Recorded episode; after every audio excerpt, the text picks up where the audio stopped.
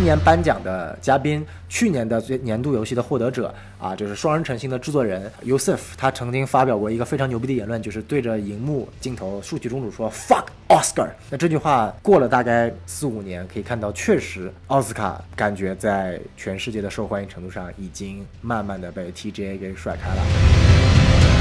大家好，欢迎收听新的一期什么电台，我是小松老师。那么前两天呢，我们刚刚更新了我们的有史以来的第一期主讲游戏的节目，也是跟我们的有台撕票俱乐部的大卫老师一起主讲了《战神：诸神黄昏》。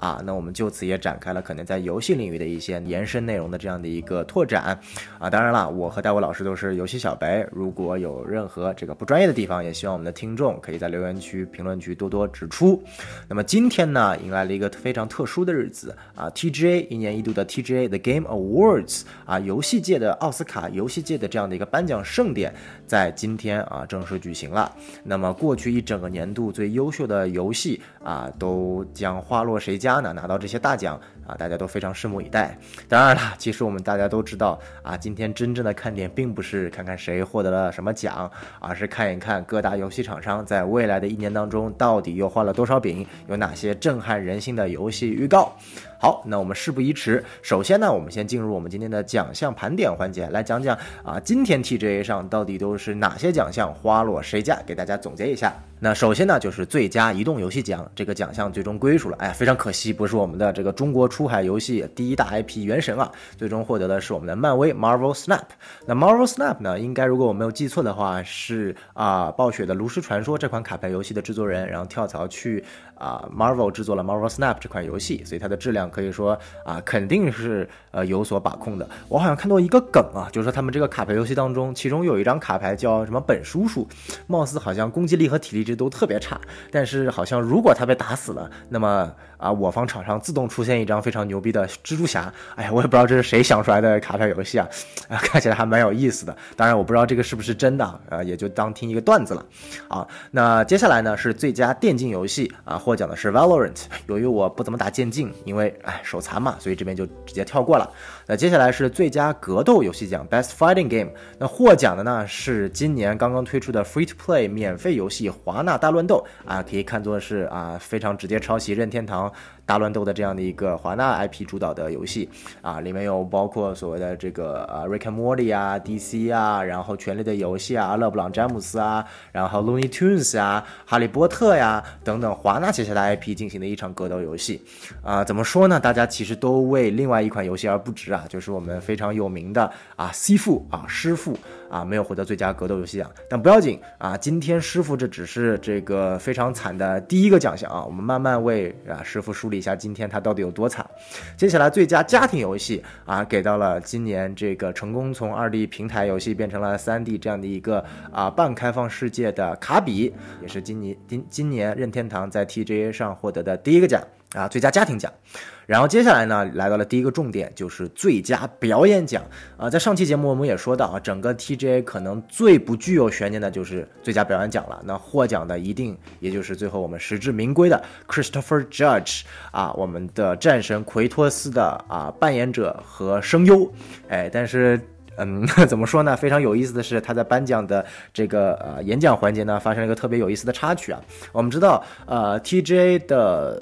这样的一个主持兼负责人 Jeff Keighley 呢，曾经说过，说这届 TGA 他们会缩小时长啊，给大家观众一个更良好的观看体验，争取在两个半小时之内完成。但是我们也知道，最终今年的结果大概也是将近快三个小时了。那为什么呢？那就是 Christopher Judge 他花了将近整整呃七到八分钟的时间发表他的获奖感言，啊，严重拖慢了后面的进度。啊，所以说这个也导致后面的 Jeff Keighley 用超级快的语速去播讲后面他本身该讲的内容，也是啊，这个本次大大大奖的大会的第一个笑点啊，啊，本次大会有非常多有意思的笑点啊，我们慢慢来梳理。那接下来呢是最佳 Indie 首发奖啊，给到的是什么叫 Indie 首发呢？就是给到。啊，工作室的第一款游戏发行就能够这样获奖的这样的一个名单，那今年也是毫无悬念的给到了法国公司 Blue Twelve Studio 做出来的今年的爆款大作啊，直接首发登录 PS 二档会员的猫猫游戏 Stray 啊，这款游戏我跟大卫老师今年也玩了，我相信很多猫咪爱好党都非常喜欢这款游戏啊。当然，有很多人说这款游戏啊，这样的一个创新不足、流程过短等等问题，可能只是因为猫的元素，所以会有这么大的热度。但你不得不承认，Stray 在国外的欢迎程度非常非常的厉害，可以说是国外的猫囊、猫党啊、猫奴啊特别多。然后接下来呢，我们来到了今天的第一个啊比较有争议，但其实也是这个实至名归的颁奖啊，就是最佳改编作品奖。最佳改编呃作品这个奖呢，是今年 TGA 新加的一个奖。那最有力的竞争者无非就是说《英雄联盟：双城之战》和刚刚大家看完的《赛博朋克：边缘行者》。那我自己因为我不玩撸啊撸，哎，再说一遍，我不是不喜欢撸啊撸，是我真的是手残党，要记好多的英雄、好多的招式，我实在不行啊。这个我只适合玩单机游戏。所以我并不了解撸啊撸，然后啊，所以 Arcane 双城之战我也没有看啊。那另一方面呢，我边缘行者是看了，我也非常的喜欢，所以我一直啊也是希望或者私心希望边缘行者能够去获奖。啊，基于我对班机社的热爱和对二零七七以及 C C D Project 的热爱，尽管这几年它的口碑不是特别好啊，但我还是非常喜欢的啊。但是你不得不说，从动画的质量、效果、配乐啊等等因素，呃，Arcane 双城之战都是应该完胜边缘行者的，所以最终 Arcane 双城之战获得了最佳改编作品这一项大奖，也是实至名归。然后最佳叙事呢，其实也是在《战神：诸神黄昏》和《二等法环》之间啊这样的一个缠斗，最终大奖颁给了《战神：诸神黄昏》。那这里可能很多人有说啊，因为《二等法环》它有了魂系列独特的一个所谓的叫做，啊边际叙事或者叫做环境叙事，就是它没有一条清晰的主线告诉你啊，但是呢，你所有的故事是通过啊周边你可以捡到的一些物品碎片、一些说明，甚至一些啊环境的一些表明，慢慢的补全整个世界观里它。描绘的整个故事和要素，这个可以说是啊游戏特有的一种叙事方式。而战神呢，则沿用了一套所谓的好莱坞的顶级的电影叙事手法，啊非常清清楚楚的啊上期节目也有讲过啊，整个将近三十个小时，一个非常复杂的逆天改命，并且要去联合九界一起攻打诸神黄昏的这样的一个完整的复杂的复杂的剧情呢，那其实它也运用了好莱坞的顶级的编剧手法，能够让三十个小时的流程剧情。啊，不紧不慢啊，非常适合平衡的讲下去。尽管在最后的剧情可能稍微有一点赶，但这也跟啊更多的场外因素有关。所以说呢，可能我觉得这个最佳叙事奖给到的还是说大家相对来说比较认可或者比较熟悉的一个好莱坞游戏叙事的这样的一个模式，而对这种特有的环境叙事手法，可能大众的认知度还没有到这个境界。所以说呢，哎，颁给了战神。那相较而言呢，最佳美术奖啊，就平衡一下，就给到老头环了。但是不得不说啊，老头环拿最佳美术也是实至名归的。Art Direction 啊，对于这样的一个环境的描写、场景的塑造，尽管战神的九界啊场景塑造非常的好，但你不得不承认，老头环的美术还是更胜一筹。那接下来呢是最佳 VR 游戏奖，那获奖的是 Moss Book Two 啊，这个不玩 VR 不懂，所以我们直接略过啊。最佳模拟策略奖给到了育碧的《马里奥疯兔子星耀之愿》啊。最佳社区运营奖给到了 FF 十四啊，这个最终幻想十四。那同样呢，最佳持续运营奖也给到了 FF 十四啊。那哎，非常可惜的是，这个 FF FF 十四也打败了原神，获得了最佳持续运营啊。原神又啊这个。这个跌落了神坛，失去了一个奖项，但是不急，我们相信原神最后一定能获得最牛逼的大奖。然后接下来颁布的是最佳影响力奖。那最佳影响力呢，并不是说这个游戏有多少人购买，或者说产的产生了多大的业界的反响。更多的是从游戏的主题去塑造，看看能不能讲述一些平时大家呃比较少见的一些主题吧。那今年的获奖是《As Dusk Falls》日落黄昏时。那这款游戏呢，因为是 Xbox 独占，我自己本身又没有专门玩游戏的 PC，我是用 Mac 的，然后我也不喜欢微软的主机 Xbox 啊，我是锁狗，所以说这款游戏没有玩到啊。但是它既然获奖了，我觉得以后有机会的话也可以啊在 PC 上玩一玩啊，然后啊看一。看啊，还是蛮期待的。另外呢，啊，最佳动作游戏奖给到了任天堂的啊《Bayonetta 3》贝姐三，这也是任天堂在本次 TGA 获得的第二个奖项，也是我们啊万众瞩目的师傅呃，第二个失去了最有竞争力的这样的一个奖项，哎，然后接下来最佳独立游戏奖呢，同样给到了大火的 Stray 猫喵啊，呃，那也非常可惜啊，那师傅也。三连败啊！也接下来就失去了第三个本身非常有希望拿到的大奖。当时我记得在那个 B 站的直播上面有非常多人打了问号啊，但是这没有办法。这个呃，尽管我也非常喜欢师傅，但是你不得不说小猫咪非常的嗯。这个怎么说呢？呃，猫奴狂喜吧，哎，然后接下来最佳赛车体育类奖项给到了 GT 赛车七啊，我不开赛车，不玩体育游戏，不了解，过掉。然后最佳多人游戏呢，那也是实至名归，给到了啊喷射战士三啊 Splatoon Three 啊这样的一个游戏。那这也是呃今年提名的多人游戏当中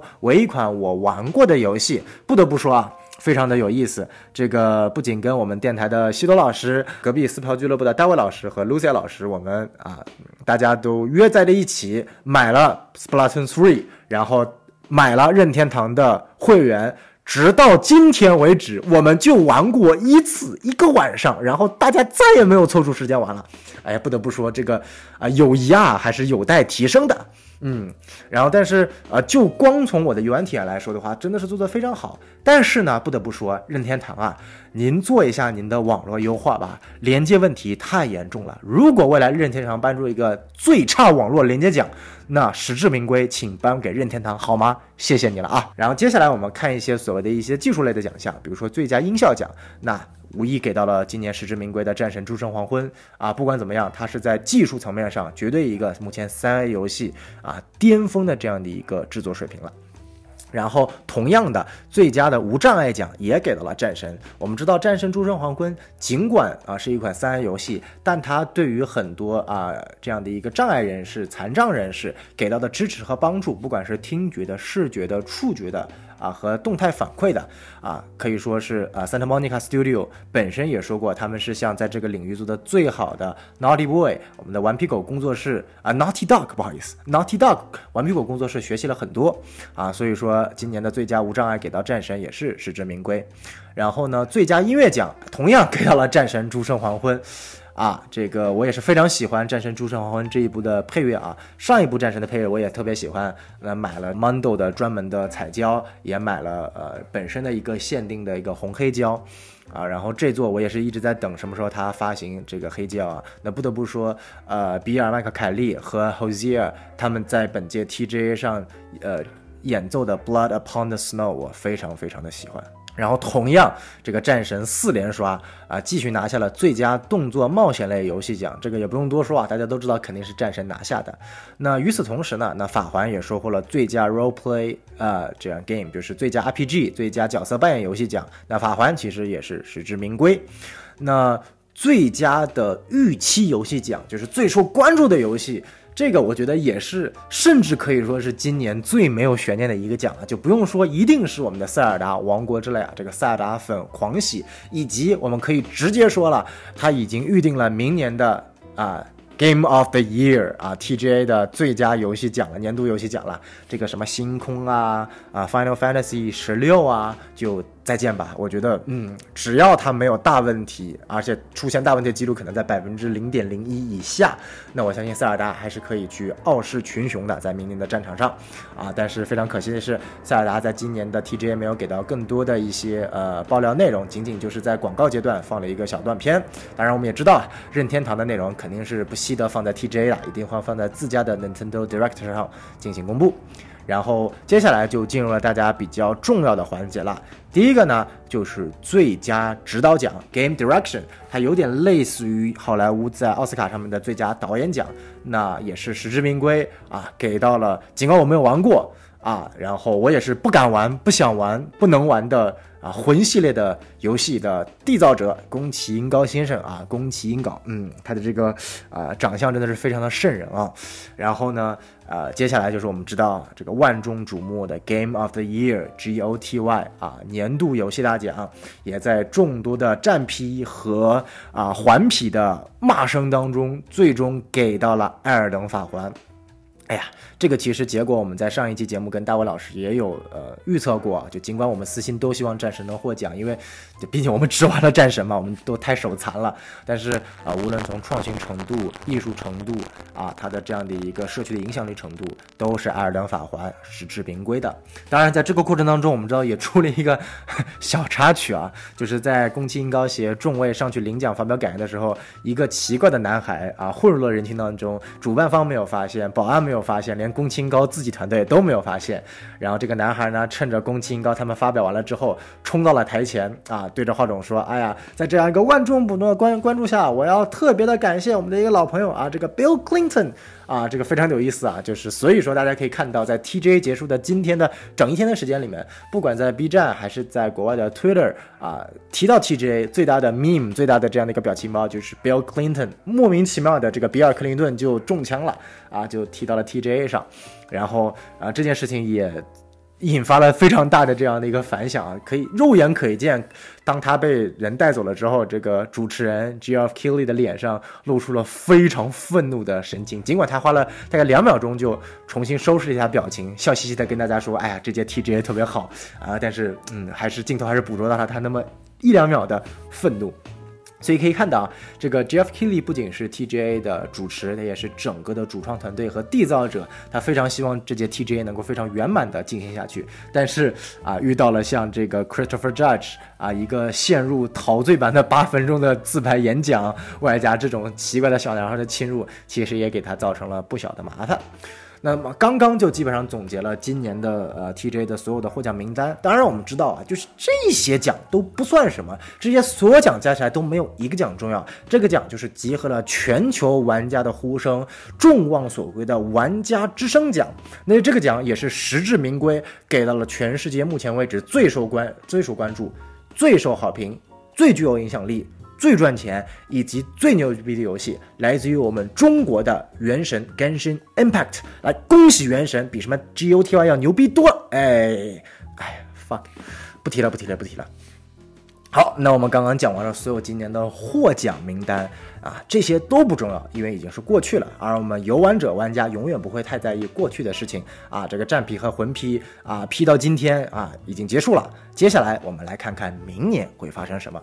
那我们依次梳理一下在本届 TJ 画下的诸多大饼。那我说的这些内容呢，基本上涵盖了今年 TJ 的一些。呃呃，公布的游戏，但是可能有少许的，比如说我完全不了解的，或者说一些登录手机端的游戏，呃，我觉得也不想讲。那主要还是讲讲大家比较感兴趣的。首先，我们来看看 PS 平台上的独占作品。作为一个锁狗，那肯定是先把我最喜欢的啊作品给拎出来了。那在并肩 PS 五平台上呢，首先是两款 PS 上的大作登录了 PC，分别是啊《死亡回归》和《最后生还者 Part One》。那《死亡回归》呢，会在二零二三年的早期。啊，登陆 PC 还没有具体的时间，而最后生还者 Part One 第一部分呢，将会在明年的三月三号正式登陆 PC 啊，可以算是目前来说 PS 系列的独占 IP 登陆 PC 时间最短的啊。当然了，也是因为它本身就是一款重置版作品啊，所以说登陆 PC 也是啊能够理解的。那我只是非常想知道什么时候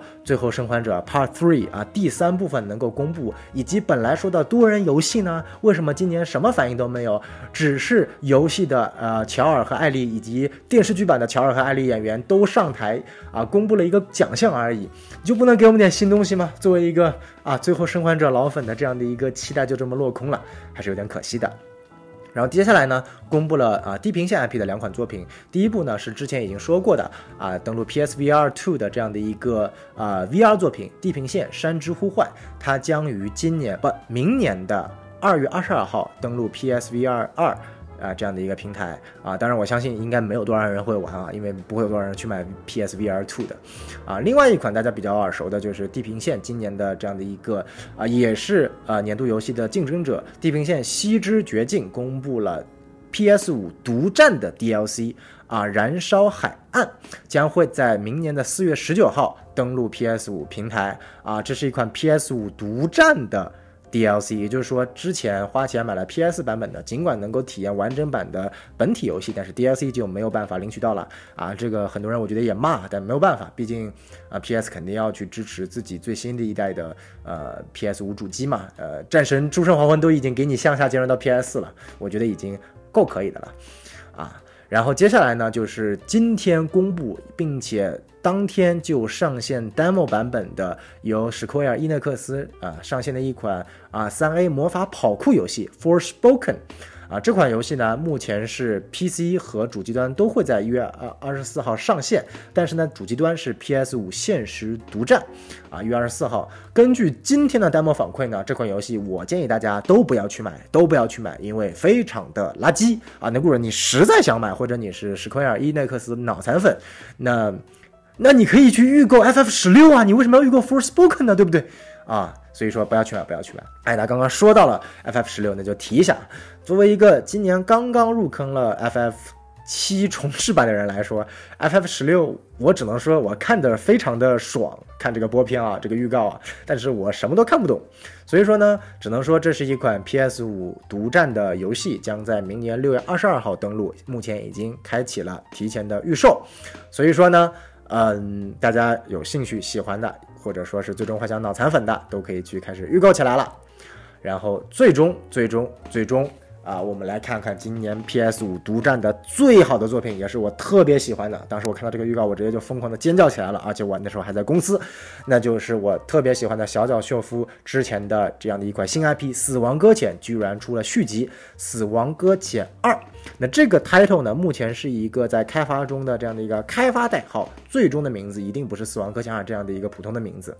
然后目前根据播片的内容，我们可以看到啊，就是之前啊小岛秀夫工作室所发出的这些隐藏信息，比如说有阿丽范宁参演啊，比如说有那个啊日本女女女士一个演员，我一下名字忘记了，她要参演啊。啊，这些角色其实都是属于《死亡搁浅二》这样的一个作品的。那前一段播片应该是发生在《死亡搁浅一》之前的故事，就是由我们的雷老师饰演的这样的一个角色。因为那个时候我们看到播片，他的皮肤还是呃光滑的，不是照射过这样的一个时间雨的，所以说那段剧情应该是发生在《死亡搁浅一》之前的。而后半段，我们的主角啊奴哥出场了啊，变成了一。白头发了之后，那一段应该是发生在《死亡搁浅一》之后数年发生的故事。然后我们看到也包括了出现了很多类似于章鱼啊等等海洋和克苏鲁元素。然后风景和场地也不仅仅只是呃山川和平原了，还有类似于像沙漠啊等等相关的内容。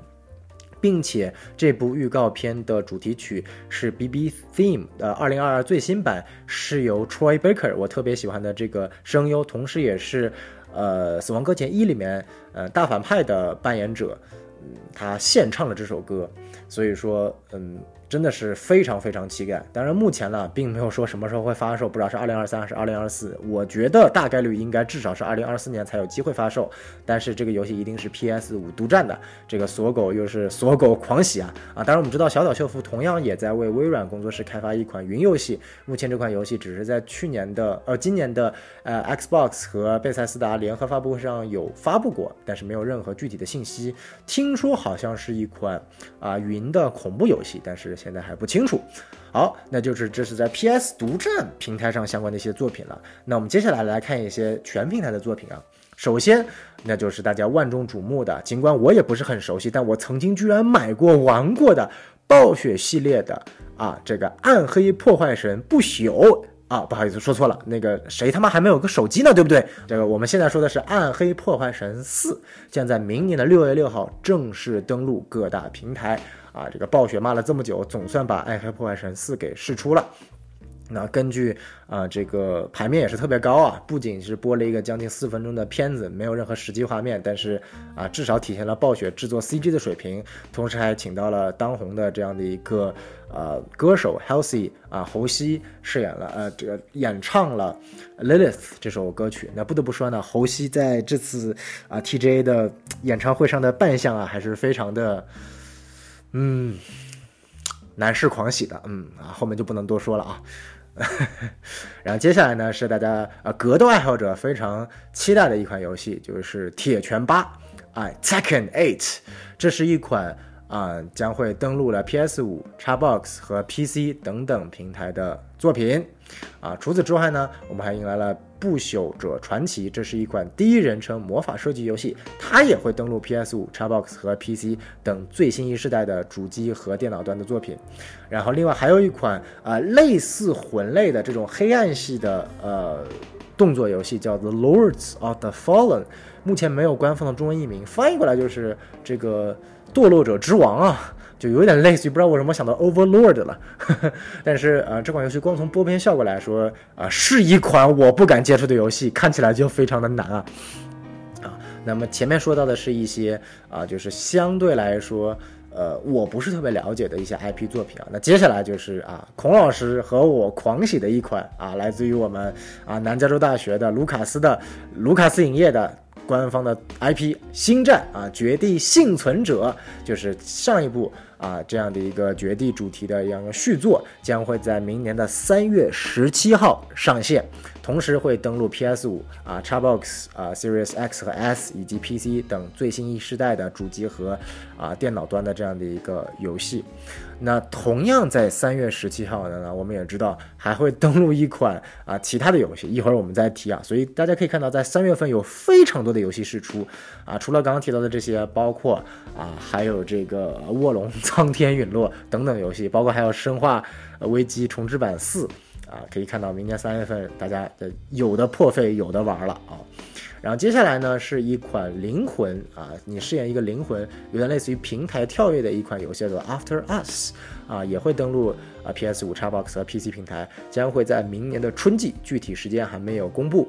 那么接下来呢？就是呃，Focus Entertainment 的一款游戏工作室一口气公布了三款啊游戏的预告，可以说是量大管饱啊。那么本身 Focus Entertainment 也是今年啊角逐最佳游戏的其中一款游戏，呃，就是呃《瘟疫传说》这款游戏的呃制作商。那今年它首先带来的是呃一个重磅 IP 啊，《战锤四万：星际战士二 Warhammer Forty Thousand Space Marine Two》将会在二零二三年登陆 PS5、Xbox 和 PC 平台，目前已经开启预售。这个我不了解战锤这个 IP 啊，但听说这是一个具有很多死忠粉的 I 呃 IP 啊，而且好像大超的扮演者亨利卡维尔非常喜欢这个 IP 系列，所以我怕说错话，就这里就不多说了。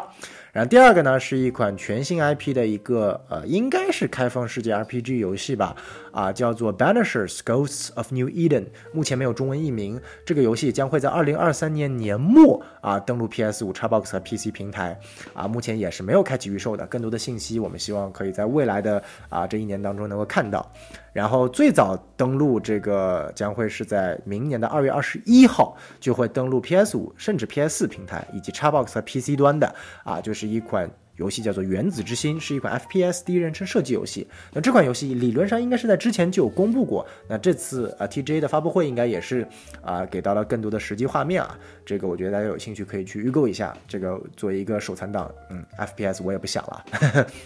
然后接下来呢，是一款由万代南梦宫这个二次元大厂和亚马逊游戏。共同制作的一款啊游戏叫做《蓝色协议》（Blue Protocol），这是一款开放世界的 MMORPG 游戏，将会在二零二三年登陆 PS 五、Xbox 和 PC 平台。啊，对于二次元感兴趣的玩家可以去关注一下。那同样是一款 MMORPG 啊，另外还有一个大热 IP，电影粉可以去关注一下，就是我们的马上啊维丹尼维伦纽瓦将会上线的第二部啊《沙丘》。啊，将会带来一个沙丘主题的 MMORPG《沙丘觉醒》，将会在二零二三年登陆 PS 五、Xbox 和 PC 平台，目前已经开始呃注册啊，提供 beta 版本进行玩家试玩了。然后除此之外呢，啊，有一款大家非常喜欢的，由 Ghost Story Games 啊这样一款工作室，他们的老大本身也是 BioShock 系列的缔造者，创造创造出来的一款全新的 IP，这样的一款游戏叫做《犹大 Judas》。将会在二零二三年登陆 PS 五、Xbox 和 PC 平台。那接下来呢？啊，也是我特别喜欢的啊，可以说是非常非常关注的，我们 DC 下面的一款最新的旗舰游戏《自杀小队：战胜正义联盟》啊，这是中文官方域名，但是我们更喜欢叫做《屠杀正义联盟》啊，听起来更加酷炫一点啊。但是嗯，叫战胜没有办法，毕竟要审核嘛。那我们知道，自杀小队这个屠杀正义联盟这一款游戏是设定在 Arkham Verse 当中的，就是我们非常熟悉的阿卡姆四部曲啊。同时呢，呃，它也不是由刚刚破了大防啊、跌了大跟头的歌禅骑士这个蒙特利尔工作室所开发的，它是由正传的开发室 Rocksteady 工作室所开发的这样的一款续作作品。同时，它让人非常惊喜的是，因为在阿卡姆骑士最后，我们知道蝙蝠侠是。呃，大家不知道他是真死还是假死了，反正就是向世人公布了自己布鲁斯韦恩的身份，然后呃宅邸炸了，然后就变成了一个所谓的 myth 一个神话。那么在这样一款本身设定在阿卡姆骑士之后的作品来说，那在这款游戏当中，蝙蝠侠居然闪亮登场了，并且是作为被布兰尼亚克控制的反派登场的。那身上的衣服呢，也不是我们之前见过的任何一款蝙蝠服，而是啊取材自呃前段时间漫画重生时间线。之后镶了黄色边框的这样的一个蝙蝠侠标志的蝙蝠装，同时呢，非常让人惊喜的是，也也是让人非常遗憾的是，这次蝙蝠侠同样是由我们的传奇的蝙蝠侠配音演员凯文康洛伊配音，同时这也是凯文康洛伊有生以来最后一次为蝙蝠侠配音，因为我们知道凯文叔在前几天非常。可惜的，永远的离开了我们。所以说，本次预告片，我相信如果没有这件事情，大家呃，片方可能不会这么早的去把蝙蝠侠出现在这这一款游戏当中公布出来。但因为为了纪念凯文叔，所以说啊，还是提前公布出了这样的一个呃惊喜吧。所以说，嗯，我相信啊，反正作为我来说，只要。他开启预售的那一天，我一定会第一时间支持，并且是豪华版。一方面对于蝙蝠侠，对于 DC 大家，一方面也是为了去纪念啊凯文叔最后一次啊担任 Batman。呃，因为毕竟在这个我的有生之年里面，凯文叔担任蝙蝠侠的每一次看他的享受，听他的享受，我都是没有去付费的，因为基本上以动画作品为主嘛。啊，然后。呃，可能就只有在之前的阿卡姆系列游戏当中有买过游戏为他付费。那我也希望通过自杀小队这一款游戏，能够最后一次通过这种方式致敬我们伟大的凯文康洛伊。好，那刚刚讲述的一些是更多的都是可以发现啊，都是登录我们的次世代，并且是次世代独占的 PS 五、Xbox Series X、Series 呃 S 以及 PC 平台的上面的作品。那呃，接下来呢，更多的是有向下兼容的相关的作品了。第一款就是在啊 TJ 的末尾公布的一款由 From Software 啊制作的经典 IP《装甲核心六 Fires of Rubicon》，将会不仅仅登陆 PS 五平台，也会向下兼容到 PS4 以及 Xbox One、Xbox Series X、Series S 以及 PC 平台，将会在二零二三年公布啊。除此之外，没有任何更多的信息啊，就可以看到这个。果然，From Software 真的是以效率高为著称的，没有任何的多余的宣传和造势啊。这个年末公布，第二年就上线的游戏，真的还是不多的。当然，装甲核心我不熟啊，但是也问了几个朋友，应该是一个非常老的、非常受大家关注的 From Software 的 IP 系列了，希望能够有足够多的呃关注。另外一款呢是登陆 PS5、PS4、Xbox 和 PC 的第三人称射击游戏，叫做 Scars Above，将会在今明年的二月二十八号登陆。然后接下来呢是我们卡普空啊，著名日常卡普空的作品《街头啊霸王六街霸六》啊，将会登陆 PS5、PS、Xbox One、Xbox Series X、Series S 和 PC。啊，那它的时间也确认了是明年的六月二号。这个喜欢格斗游戏的玩家啊，这个非常有福气啊！不仅仅有这个所谓的啊铁拳八，也有街霸六啊。尽管我都不玩，但是嗯，我相信一定有人是感兴趣的。然后接下来呢，也是一款大乱斗游戏，是属于古惑狼这个 IP 的大乱斗，叫做《古惑狼大乱斗》（Crash Team Rumble） 啊，将会登陆在 PS5、PS4、Xbox 和 PC 平台啊，同样是在二零二三年，具体时间还没有公布。另外呢，是一款非常经典的持续运营的啊这样的一个射击游戏啊，《命运二》由我们的啊蹦极工作室啊这个光环系列的缔造者蹦极工作室所发行的最新的这样的一个啊版本，或者说是呃 DLC 也好，版本也好，就是《命运二 Light Fall》啊，将会在今年明年的二月二十八号登陆 PS 五、PS、Xbox 和 PC 平台，然后。最后呢，是将全平台登陆，不仅仅 PS 五、PS、Xbox、PC，包括 Switch，都会在明年二零二三年登陆的一款漫画题材、美漫题材的游戏 Hellboy，哎，地狱男爵，地狱男爵居然有游戏了，叫做 Web of Word。啊，Weird 还是 Word 不知道怎么读啊，但是目前没有官方译名。然后它的画风啊，看起来也是呃有点类似于那种漫画式的，不是非常写实的啊。我觉得大家也可以期待一下。但是鉴于我对 Hellboy 这个 IP 没有太多的了解和认知，也不感兴趣，所以可能没有办法给到大家更多的这样的一个解析了。然后反而接下来一款是我想说的，我非常非常期待的游戏，是一款独立的 indie game，叫做 Viewfinder。那 Viewfinder 呢？这款游戏之前就有提过，但是这次啊 P 呃 TGA 公布了一个非常详细的播片。它主要的玩法是你你你在一个地方拍一张照片，然后这张照片你所取的角度就会瞬间融入到啊这个场景当中，就有点类似于啊。纪念碑牌，呃，纪念碑谷，呃，对吧？是叫纪念碑谷那款游戏，但是比它更加的自由视角的更加的多，啊，然后是一款通过视觉的误差能够让你去解谜，啊，然后走到新的地方的这样的一款游戏。啊，这款游戏非常有意思，它是尽管二零二三年会在 PC 上上，也会在主机上上，但是主机是 PS 五独占的，没有在 Xbox 啊发行的这样的一个计划的啊一款游戏，这也是我目前为止在 Indie Game 上最呃期待的一款游戏。那相对来说，第二期待的 Indie Game 呢，就是啊哈迪斯二，这个也是呃本次 TGA 我完全没有想到的作品啊，没有想到哈迪斯还能出个续作啊，尽管续作的主角和反派和对象似乎都跟哈迪斯没有关系。目前貌似的故事纲领是宙斯的女儿通过千难万险去解救宙斯的故事。我也不知道为什么还跟哈迪斯有关，但它就起名叫哈迪斯二了。然后我看的玩法似乎跟哈迪斯一没有任何区别，但是呃确实好玩啊！就算没有任何什么技术力啊玩法的提升，纯粹从不同的元素、武器、关卡设计、当阵设计这些层面来说啊，我也特别特别的期待。当然，目前这款作品只是说明在二零二三年会登陆 PC 平台。啊，目前没有任何的主机安排，当然我们相信在未来也会有主机的。然后同样目前没有主机安排，仅仅是上线 PC 的，是一款多人啊这样的一个生存共斗游戏，叫做 Nightingale 夜莺。啊，这个画风有点类似于那种呃中世纪福尔摩斯风格吧，我感觉啊，反正我不感兴趣。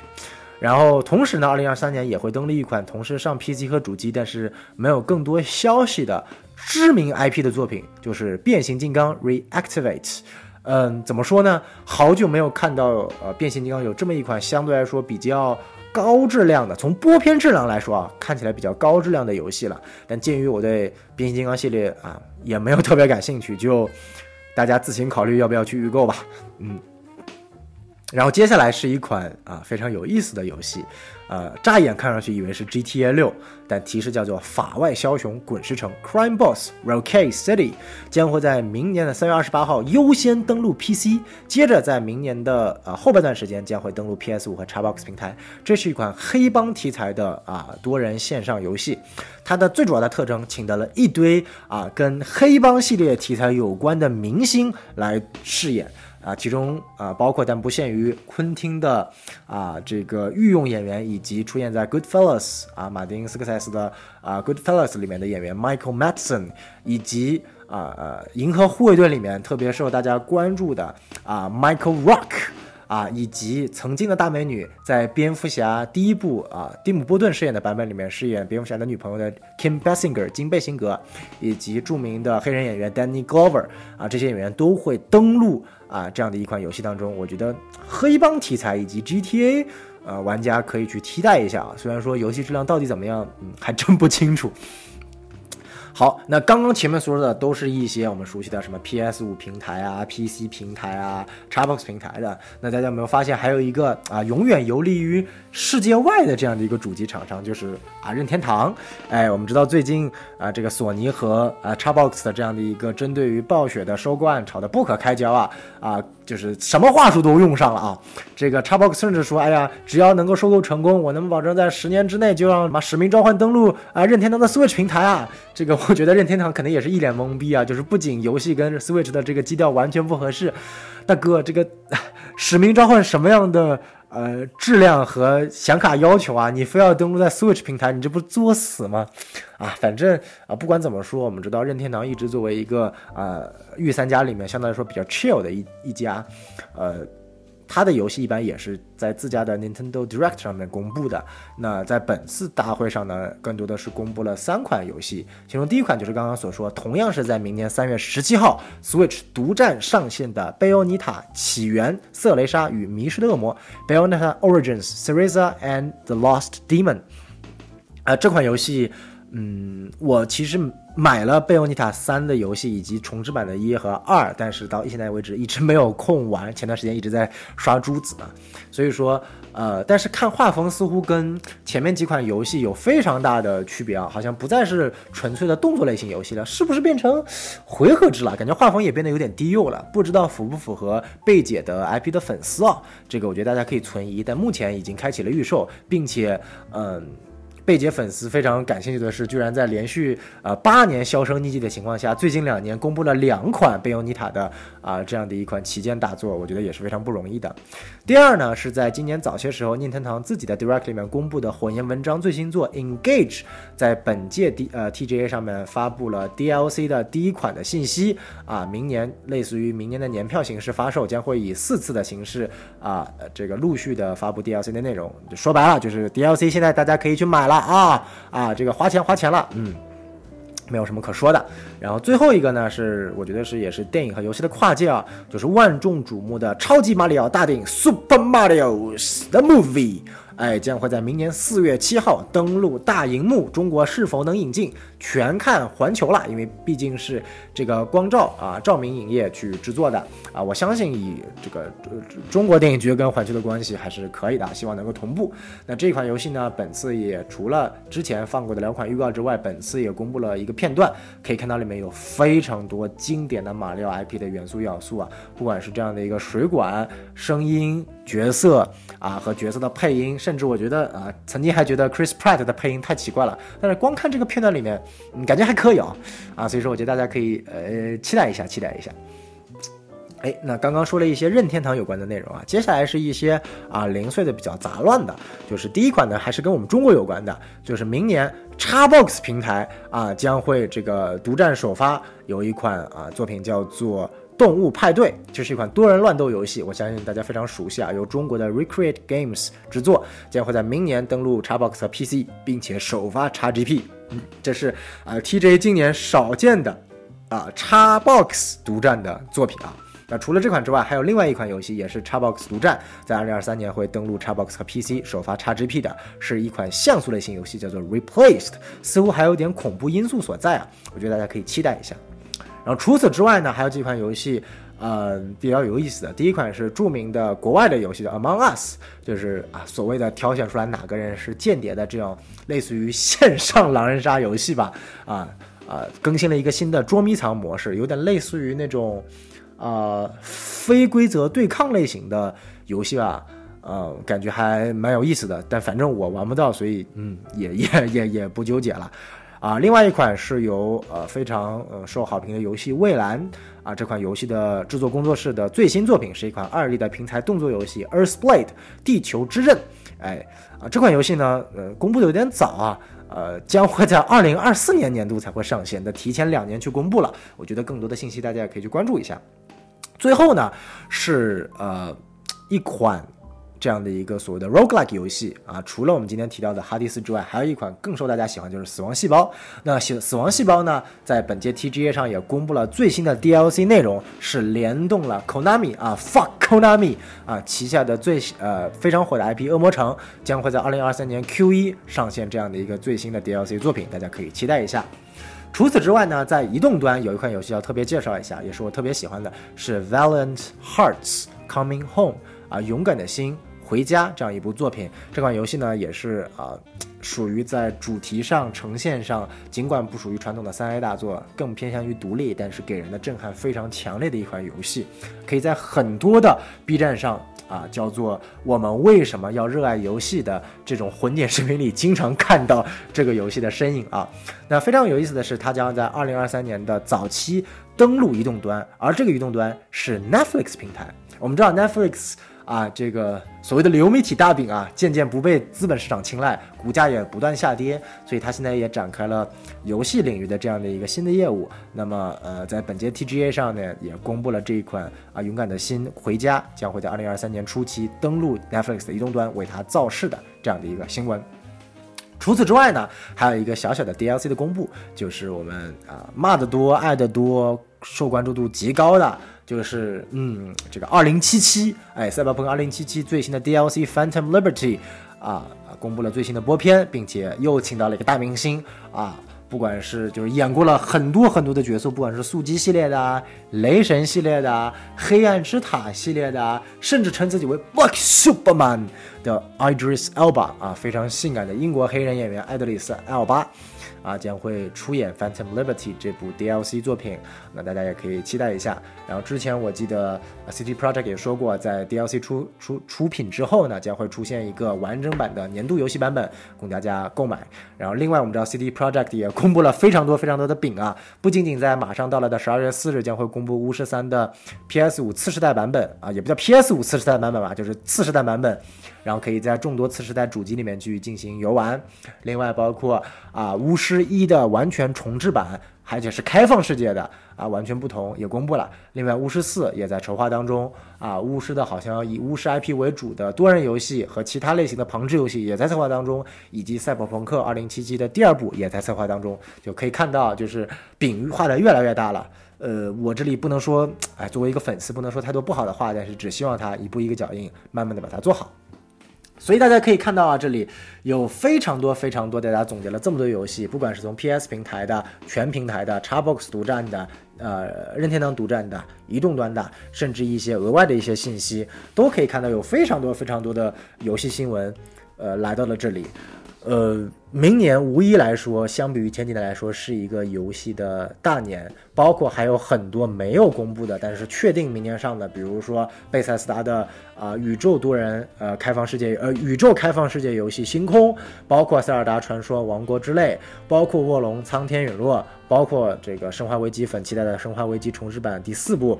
或者叫第四部重置版，说错了啊啊，都会在明年登陆。那可以看到明年的呃厮杀角逐异常激烈，对于我们玩家来说是好事，我们可以体验到更多有意思的游戏，但也是坏事，就是我们的时间和钱包还是要好好平衡的，不要玩物丧志。哎，那今天给大家总结了这些相关的内容。那最后呢，也不得不提到啊，就是游戏这个领域确实发展的越来越好。就肉眼可见的 TGA 一年比一年有钱啊，今年居然开启了所谓的啊 TGA 每过一分钟，Steam 就会派发一台免费的 Steam Deck 给到其中一个用户，这种。暴发户式的新闻也是非常有意思的，所以说当 Christopher Judge 发表了一个八分钟的演讲之后，大家其实都表达了原谅他，因为他每多讲一分钟就有一台新的 Steam Deck 要送出来，就是血亏啊 Steam 公司，这还是非常有意思的。然后这里也可以看到，就是说为什么我们大家呃反而在可能以呃他对标的好莱坞的奥斯卡为主，奥斯卡的关注度越来越低了。一方面，我觉得他其实。不得不说，尽管我们知道电影的艺术性非常重要，但是奥斯卡在慢慢脱离的群众，他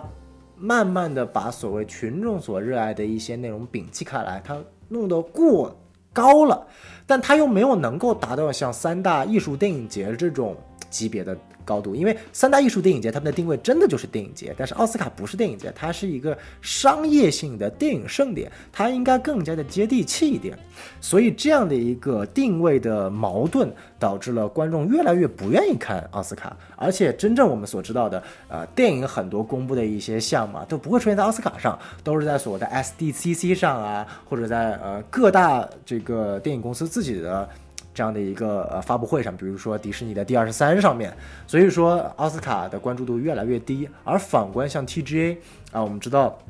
今年颁奖的嘉宾，去年的最年度游戏的获得者啊，就是双人成行的制作人啊，Yosef，他曾经发表过一个非常牛逼的言论，就是对着荧幕啊镜头竖起中指说 “fuck Oscar”。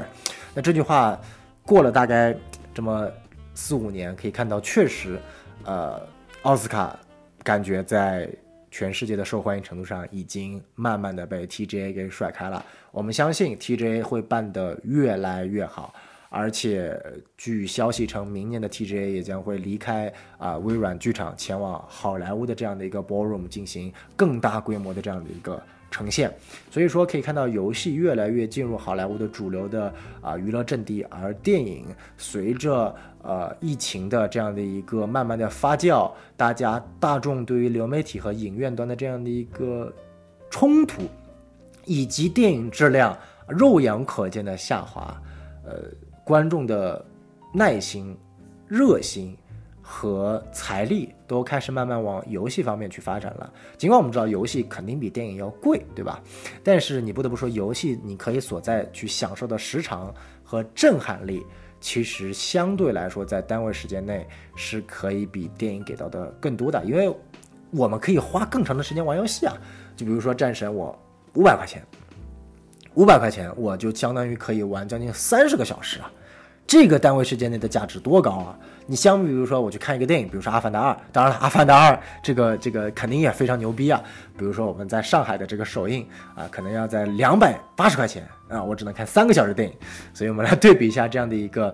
呃。价格差距就可以看到啊，其实大家慢慢也会发现，其实游戏越来越适合大家。当然了，说这句话并不是表达我们啊将会放弃电影，开始往游戏方面发展，而是期望电影也可以。其实有很多向游戏去学习的地方，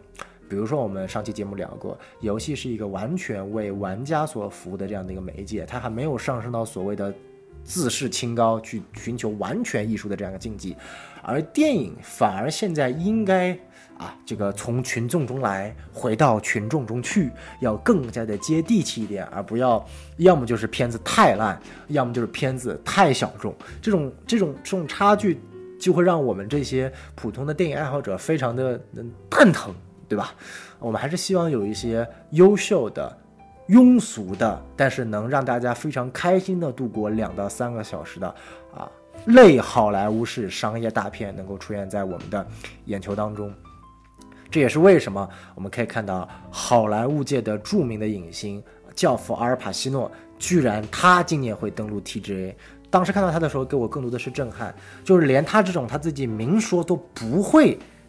玩游戏的人，也因为自己孩子玩游戏的影响，啊，被请上了 TGA。当然了，给了他很大一部分钱，但我相信他这样级别的演员一定不会光为了钱而被打动来参加 TGA 去做这样的一个。啊，颁奖和演说一定是，呃，有他自己的对于游戏这个媒介的考量了。所以说啊，今天给大家总结了这么多，其实也是希望通过今天的总结，大家能够发现一些啊，在过去一年当中值得去玩的游戏啊，以及在未来一年当中可以去期待的游戏。游戏很多，大家的选择也很多。电影也很多，大家选择也很多。我们希望娱乐的内容可以源源不断的提供给大家，大家根据自己的购买力、时间，可以去随意的分配，不受外界因素的影响。这是一个我认为良好的娱乐和大家生活的氛围。好，这就是本期啊节目的全部内容。那如果大家对游戏和电影以及相关的动画等等领域感兴趣的，可以关注我们的微信公众号 S M F M 二零一六啊，关注我们什么电台，加入群聊，可以跟我们大家一起聊一聊。好，哎，这个说到这么多啊，其实我们知道今天的最大的赢家还是原神，对不对？中国游戏万岁！哎，万岁！嗯，fuck you。我一直在寻找那份最简单的快乐，那份很直接、很单纯的快乐。为了找到那份简单直接的快乐，我会用尽全身的力气，直到找到它。最淡的那份快乐，最近的我找不到了，丢在哪里变坏了？得到了，另外了，有没有更好的方法？能不能够指引方向，偏度过顺利到达？我一直寻找自由，爱给自己找借口，嘴角里头带笑容，什么都没有，我怕什么？最简单的快乐到 forever，是我所有的所有的所有的。当我走在了沙漠里，刮再大的狂风，嘴角依旧带笑容，我已经不能回。最简单的快乐到 forever，是我所有的所有的所有的。竟然回不到那一天，竟然回不到那一天。那些犯过的誓言，要靠音乐，要梦证件，是声谎言，不惜代价的导演。最简单快乐的笑脸，在心里最可靠，才可靠，一点都不复杂，爱讲笑话你眼中的我，不停奋斗向前面跑，要用最笨的方法。群河对远方用力翱翔，让所有的希望呀像一束光，照耀着我，不再迷茫。永远不变的信仰，不停跳动的心脏，非无知的。天亮之后，我将要去到下一个方向，一直寻找。